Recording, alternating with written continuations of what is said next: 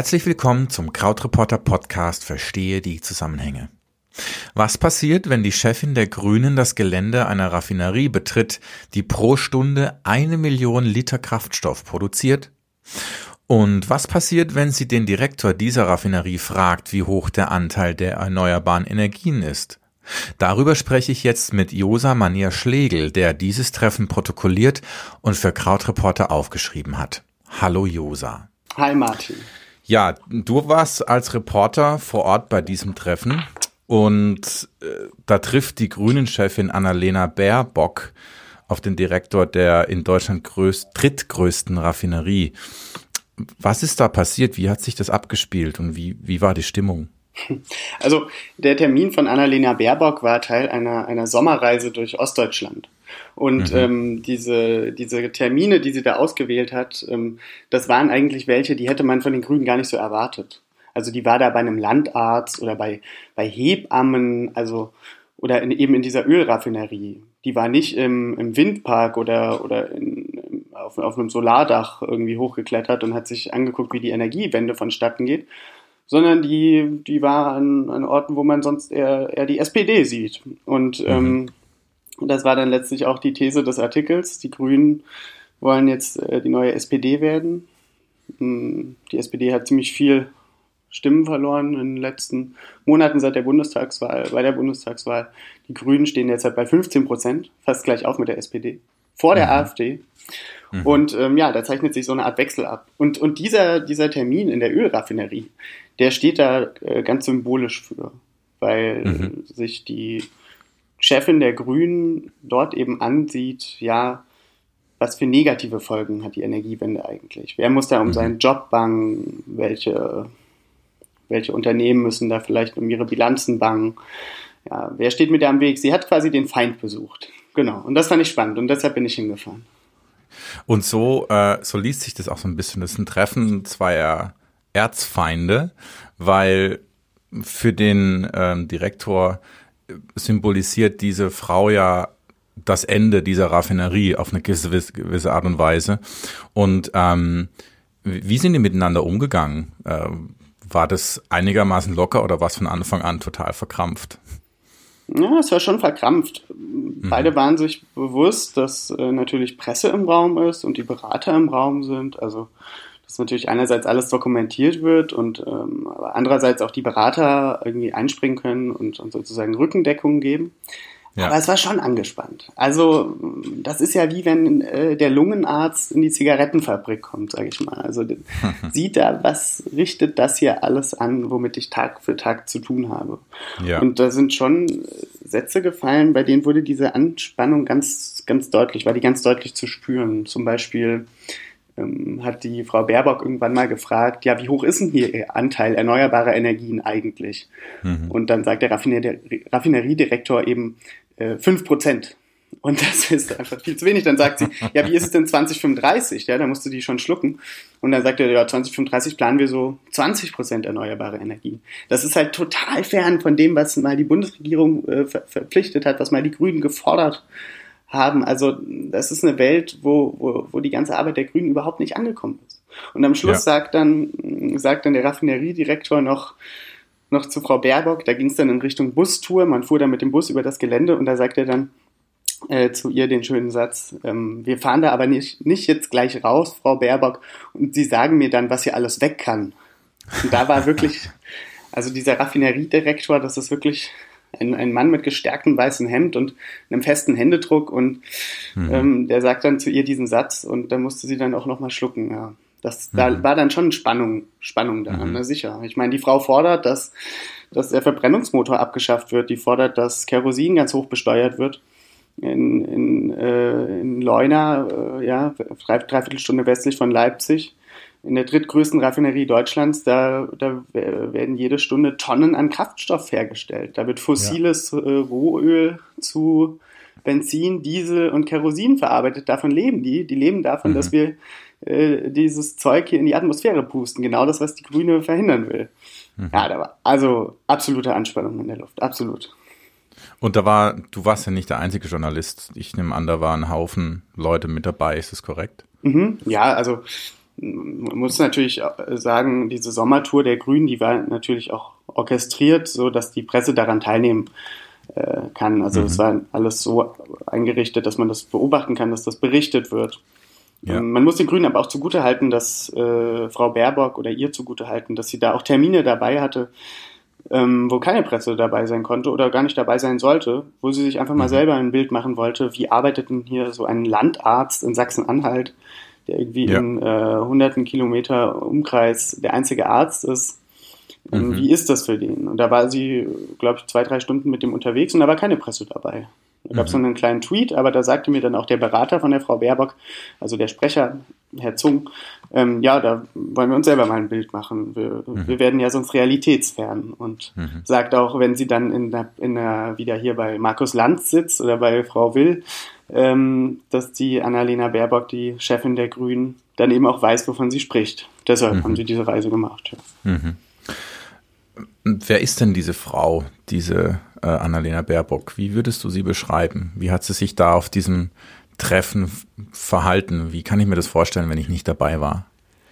Ja, wie sie wirklich ganz privat ist, das merkt man nicht, weil sie schon ziemlich ähm, harte Schale besitzt, würde ich sagen. Mhm. Also sie spielt auch eine Rolle. Und zwar spielt sie die Rolle der schlauen, informierten Co-Vorsitzenden. Ähm, dazu muss man vielleicht wissen, wer der andere Vorsitzende ist. Das ist Robert Habeck, eigentlich äh, ein, ein, Schriftsteller, Philosophentyp mit äh, versch äh, verschwurbelten Haaren, verstruppelten Haaren und ähm, ganz ja. ruhigen, sachlichen Ton, ja. der aber auch gern mal so ein bisschen äh, philosophierend wirkt und irgendwie ja die ganz hohen Thesen in den Raum wirft und, und sie ist eben der Gegenpart. Sie Mhm. Sie fügt sich da auch gut an, ein in diese Gegenrolle. Sie, sie ist sehr, sehr schlau, also hochintelligent. Sie, sie denkt manchmal schneller, als sie überhaupt reden kann.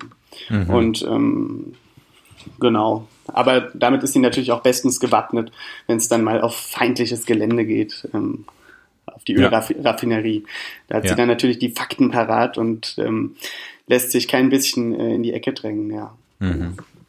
Ja, weil so, solche Treffen, äh, die haben ja oft eben die so eine zweite Ebene. Wenn sie sich dann mit einem Landarzt trifft, dann ist es tatsächlich ähm, fast schon privat, aber dadurch kriegt sie jede Menge raus. Und bei so einem Termin mit Presse drumherum hat es alles ja auch eine zweite Ebene, nämlich die Ebene der Parteiinteressen. Was sowas ja ist schon, man kann schon sagen, es ist auch eine kleine Show. Und ähm, deswegen interessiert mich äh, dieses Treffen, weil das auf eine gewisse Art und Weise ja auch spannend ist. Und du hast auch geschrieben, dass es geknistert hat. Ähm, wenn wir noch mal zwei Schritte zurückgehen äh, zum Thema Klima, da schalten ja viele schon ab. Und wir reden jetzt ja schon zum zweiten Mal miteinander ähm, über einen Artikel, den du geschrieben hast. Ähm, beim ersten ging es um die Vielflieger und um den Urlaub. Und jetzt haben wir wieder das Thema ähm, Klima, allerdings in einem ganz anderen Kontext. Warum ist dir das Thema Klima so wichtig? Ich finde es interessant äh, an, am Thema Klima, dass es auf den ersten Blick total abstrakt wirkt, ähm, mhm. dass es uns aber unmittelbar betrifft. Also mhm. Klima, das ist in Urlaub fliegen, das ist aber auch ähm, äh, einkaufen fahren mit meinem Auto. Nehme ich das Fahrrad, nehme ich das Lastenfahrrad oder nehme ich das Auto? Da gibt es ganz unterschiedliche Haltungen zu. Das ja. sind aber ähm, im Alltag ganz, ganz simple Entscheidungen, die, die jeder für sich treffen kann, äh, die aber auch noch auf ganz großer politischer Bühne ausgefochten werden, so ein bisschen. Und mhm. das geht, das, das geht wirklich sehr tief. Also ich glaube, Deutschland ist die absolute Autofahrernation. Ähm, wenn man den Leuten hier auch nur andeutet, ihr, ihr, Auto zu modifizieren oder ihnen es gar wegzunehmen in, in seiner ähm, derzeitigen ähm, äh, Ausführung, äh, dann drehen die Leute frei. Das hat man beim Diesel gemerkt, da hat die Bildzeitung diese, diese Aufkleber raus, rausgebracht, mein Diesel gehört mir, mir oder mein Diesel gehört mhm. zu mir oder sowas. Also was für eine Wut da plötzlich geweckt wird mit so einem abstrakten Thema Klima, mit so einer Sache wie Erderwärmung, was, was man gar nicht richtig versteht. Diese ganze Klimawandel-Sache, diese ganzen Klimaleugner, die gibt's ja nur, weil das, weil das so unglaublich komplex ist, weil da so viel mit reinspielt und weil die Folgen so abstrakt, aber wiederum auch so eindeutig sind. Mhm. Ja, und als Journalist äh, reizt mich das dann natürlich, sowas, sowas zu vermitteln. Also Von der Entscheidung, nehme ich heute den Diesel oder das Fahrrad, bis zu, wie ist das überhaupt mit dem CO2 in der Atmosphäre? Also das, ja, ja. diesen langen Weg, das, das sehe ich als Herausforderung, deshalb reizt mich das Thema. Ja. Ähm, die Grünen-Chefin hat im Zusammenhang mit ihrer Klimapolitik auch immer wieder von sozialer Gerechtigkeit gesprochen. Was hat das hm. eine mit dem anderen zu tun? Ja, das ist äh, sehr interessant. Ähm, das ist nämlich die große These der Annalena Baerbock, dass soziale Gerechtigkeit erst aus Umweltschutz resultiert. Also das mhm. muss man sich wirklich mal auf der Zunge zergehen lassen. Das ist auch ihr Argument, warum die Grünen jetzt die SPD beerben. Sie sagt, die SPD steckt in den Grünen drin. Man hat das früher immer umgekehrt äh, äh gesehen. Man dachte, okay, die SPD holt die, holt die vielen Stimmen. Das hat sich ja auch so von den Kräfteverhältnissen, äh, war das ja ganz logisch. Die, die SPD holt die großen Stimmen. Und dann macht man noch einen Tupfer Grün drauf und äh, die gucken dann noch, dass das mit der Umwelt ganz gut läuft. Frau Baerbock sagt jetzt, wir müssen erstmal die Umwelt angucken, wir müssen erstmal die ganze Klimapolitik klären. Und dann haben wir auch soziale Gerechtigkeit. Sie, ähm, sie führt da immer so ein Beispiel an, nämlich das mit der, mit der Dämmung im Haus. Mhm. Also sie sagt dann, ähm, die Folgen des Klimawandels sind nun mal extreme Jahreszeiten, extrem kalte Winter, extrem heiße Sommer, so wie wir es jetzt hatten übrigens. Ja. Und dann sagt sie eben, wer sitzt denn dann im schlecht gedämmten Haus? Wer schwitzt sich denn dann im Sommer einen ab im vierten Stock? Und wer äh, muss denn dann im Winter noch eine zweite Decke äh, dazu tun oder die Heizung nochmal äh, fünf Grad mehr aufdrehen, weil das Haus schlecht gedämmt ist. Na klar, die mhm. sozial Schwachen. Und irgendwie ist das total einleuchtend. Also ähm, mhm. ich bin zwar der Neutralität verpflichtet, aber ich finde das ein geniales Argument, muss ich offen zugeben. Ähm, ja, wenn wir, wenn wir sozusagen den Klimawandel haben, dann trifft das zuerst die sozial Schwachen. Und wenn wir ihn aufhalten, dann profitieren davon äh, zuerst die sozial Schwachen. Und wen mhm. trifft der Klimawandel? Na klar, die Monopole, die, die Schwerreichen, die Ölraffinerien. Mhm. mhm. Also sie dreht das jetzt so ein bisschen um. Ähm, grüne Politik mhm. ist nichts mehr, was man sich leistet, sondern es ist die Voraussetzung für alles, um es auf den mhm. Punkt zu bringen. Auf der anderen Seite ist es natürlich auch ein, ein einseitiges Argument, weil es ja auch Gründe für Armut gibt ähm, oder die Auswirkungen von Armut nicht immer klimabedingt sind. Mhm. Also ähm, das passt in diesem einen Fall und es macht auch äh, sicher Sinn, aber dieses Argument kann sie halt einmal bringen und kein zweites Mal mehr. Genau, und deshalb, finde, ist, ja. genau. Und deshalb fährt sie ja auch nach, äh, also du hast völlig recht, völlig richtig, ganz wichtiger Punkt. Und deshalb fährt sie ja auch nach Leuna und guckt, ja, wenn die Energiewende kommt, dann ähm, trifft das äh, hier vielleicht auch ähm, Mitarbeiter der Ölindustrie, die dann ihren Job mhm. verlieren. Wenn wir, wenn wir ein Kohlekraftwerk schließen, dann, dann betrifft das ganze Landstriche, wo wirklich hunderte Menschen oder tausende Menschen äh, von der Kohle, Kohle leben.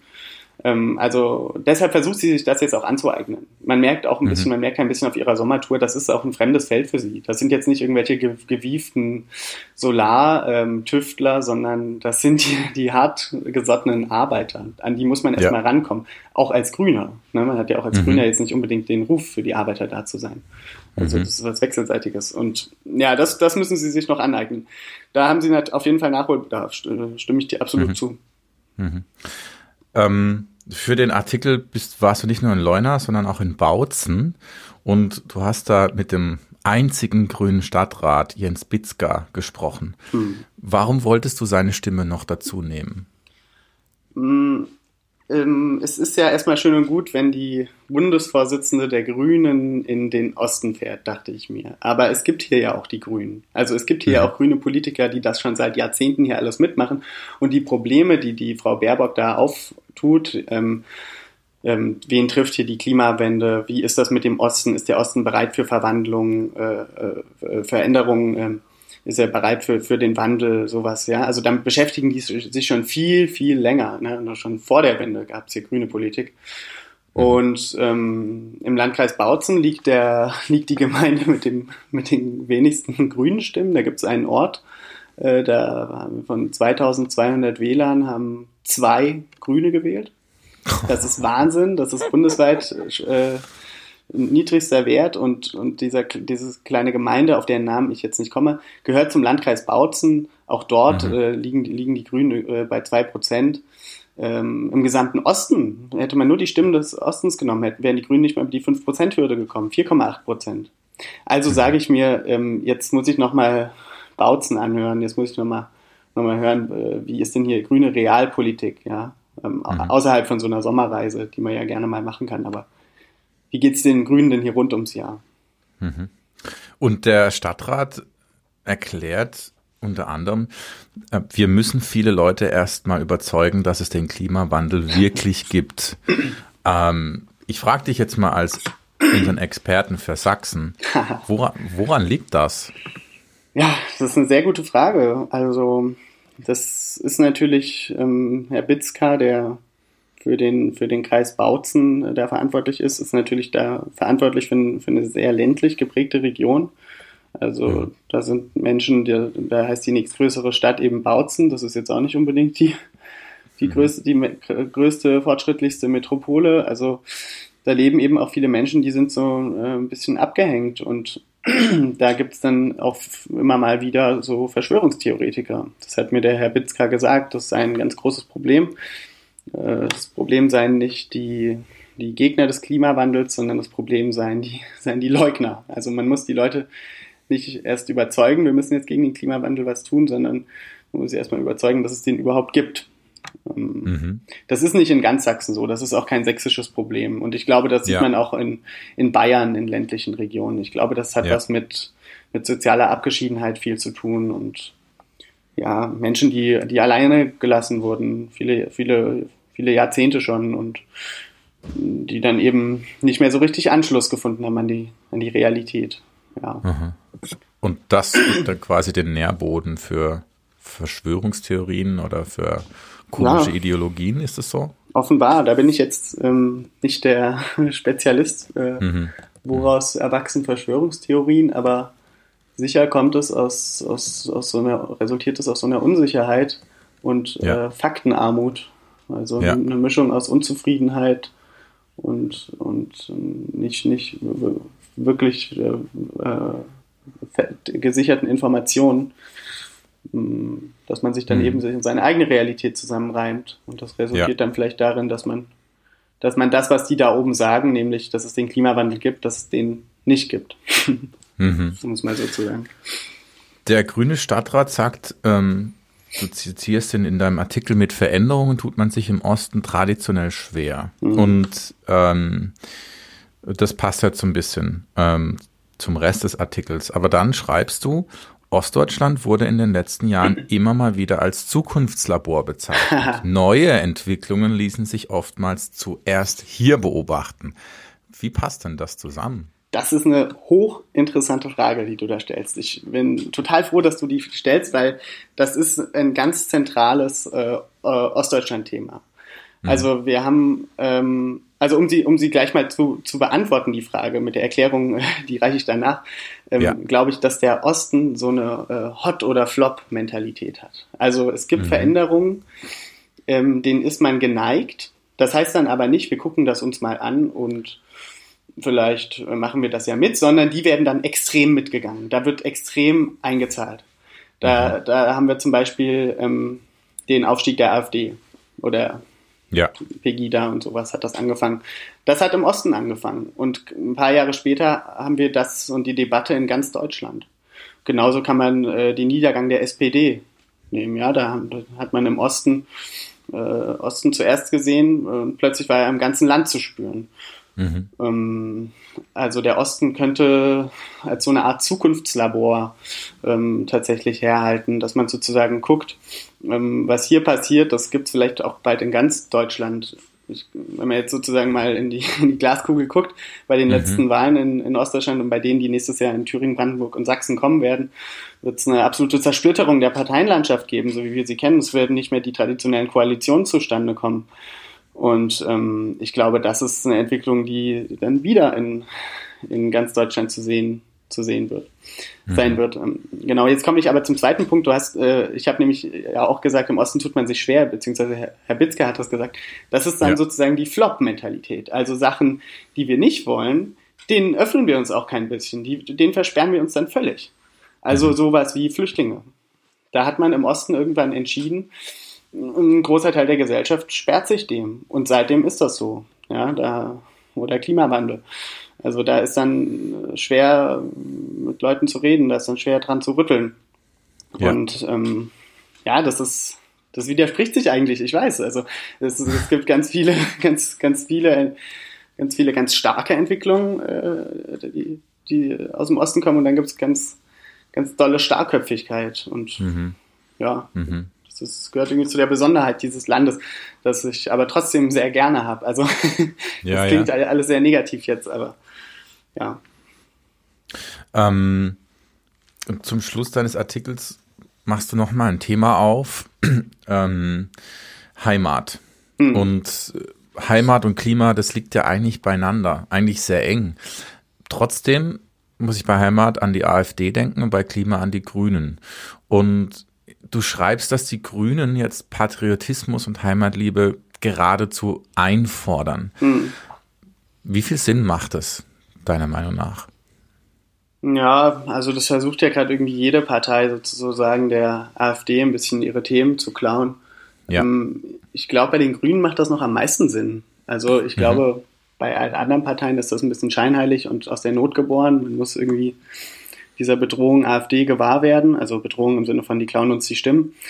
Ähm, und dann klauen wir ihnen eben die Themen. Ich finde es aber bei der mhm. SPD oder der CDU total unglaubwürdig. Ähm, mhm. Ich finde es bei den Grünen total glaubwürdig. Die waren eigentlich schon immer eine Heimatpartei. Also mhm. egal wie negativ man den Begriff jetzt findet, aber äh, mhm. wenn ich mir angucke, diese Partei, die ist gegen Kohlekraftwerke. Ja, was machen Kohlekraftwerke? Die, die reißen Dörfer ab. Also die nehmen Leute ihre Heimat. Die Grünen setzen ja. sich dagegen ein. Das, was, was, was willst du mehr von der Heimatschutzpartei? Ja? Also, Richtig. Ähm, und auf der anderen Seite verklären sie Heimat eben auch nicht. Die sind eine total linke, offene, offene Bewegung immer gewesen mhm. und mhm. Äh, stehen ja auch für eine liberale Flüchtlingspolitik. Ja. Ja, jetzt hat der Robert Habeck eben diese Ansage gemacht, dass man solche Begriffe Begriffe zurückerobern will. Ich, ich, ich finde diese Forderung, Begriffe zurückerobern, die finde ich immer so ein bisschen abstrakt. Ich weiß nicht genau, was das, was das bedeuten soll.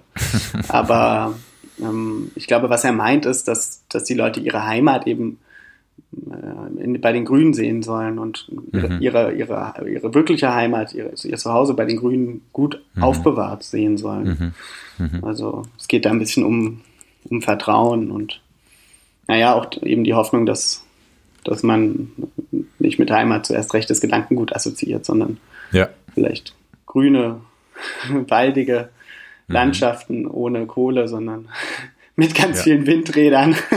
Ja. Aber gut. Ja, ja. ich meine, zurückerobern, das, das höre ich auch meistens eher von am rechten, von der rechten Seite. Ähm, mhm. Ähm, egal um was es geht, Begriffe äh, Regionen, ein Land, man muss sich alles zurückerobern. Und mhm. ich glaube, im Beispiel der Grünen geht es, glaube ich, eher um eine positive Besetzung der Worte und auch dem, was damit verbunden wird. Ähm, ohne es zu verklären. Und ich glaube, dafür sind meines Erachtens die Grünen eigentlich genau die richtigen, weil die wollen ja die Heimat schützen und davor bewahren, dass, dass sie einfach kaputt geht. Das hat nicht mal was mit Zurückerobern zu tun, hm. sondern eher damit ähm, ähm, äh, klar zu machen, liebe Leute, äh, wenn ihr eure Heimat schützen wollt, dann wählt uns am besten, weil wir machen das und wir uns ist es ein Anliegen und es ist für uns auch nichts Neues. Genau. Ähm, wie siehst du denn die Chancen der Grünen? Ähm, im, ich sage jetzt mal im Osten. Ähm, mhm.